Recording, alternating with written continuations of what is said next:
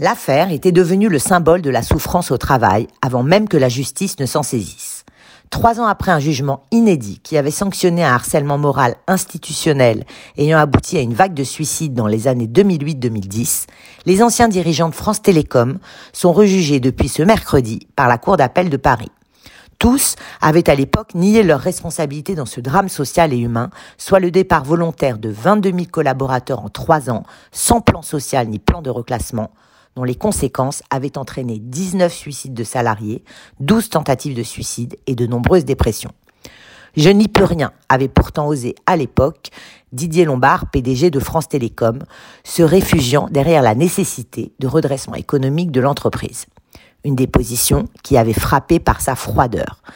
Qualifiés de chauffards du travail par le parquet, les anciens dirigeants avaient eu, selon le tribunal, un rôle prééminent en développant un plan concerté pour dégrader les conditions de travail des agents afin d'accélérer leur départ. L'occasion pour nous de revenir sur la question du harcèlement au travail.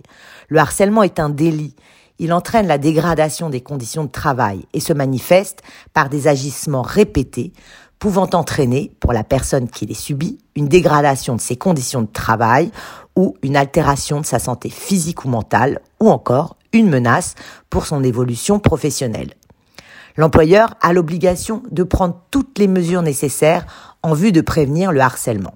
Il doit notamment porter à la connaissance de ses salariés les dispositions du code pénal réprimant le harcèlement et collaborer avec les représentants du personnel. La médecine du travail peut aussi participer à la prévention. On peut également saisir le conseil de prud'homme pour obtenir réparation du préjudice subi. Pour cela, il faut présenter des preuves directes ou indirectes du harcèlement, comme des mails ou des témoignages.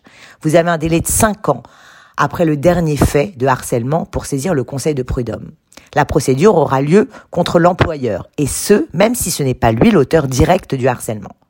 Dans ce dernier cas, l'employeur sera jugé pour ne pas vous avoir protégé contre le harcèlement. Il peut aussi être poursuivi pour licenciement abusif. Enfin, vous pouvez aussi poursuivre au pénal l'auteur direct du harcèlement. Cette plainte peut venir en complément d'une plainte au prud'homme. La victime d'un harcèlement moral peut porter plainte dans un délai de 6 ans à partir du fait le plus récent de harcèlement. La justice prendra alors en compte tous les faits de harcèlement venant du même auteur. Deux types de sanctions peuvent se cumuler. Les sanctions prises par l'employeur et celles prises par la justice pour les sanctions prises par l'employeur, tout salarié ayant commis des agissements de harcèlement est passible de sanctions disciplinaires, comme une mutation ou une mise à pied, voire un licenciement. En ce qui concerne les sanctions prises par la justice, le harcèlement moral est un délit, nous l'avons dit, puni d'une amende pouvant aller jusqu'à deux ans de prison et 30 000 euros d'amende. De plus, l'auteur du harcèlement moral peut être condamné à vous verser des dommages-intérêts pour préjudice moral ou frais médicaux.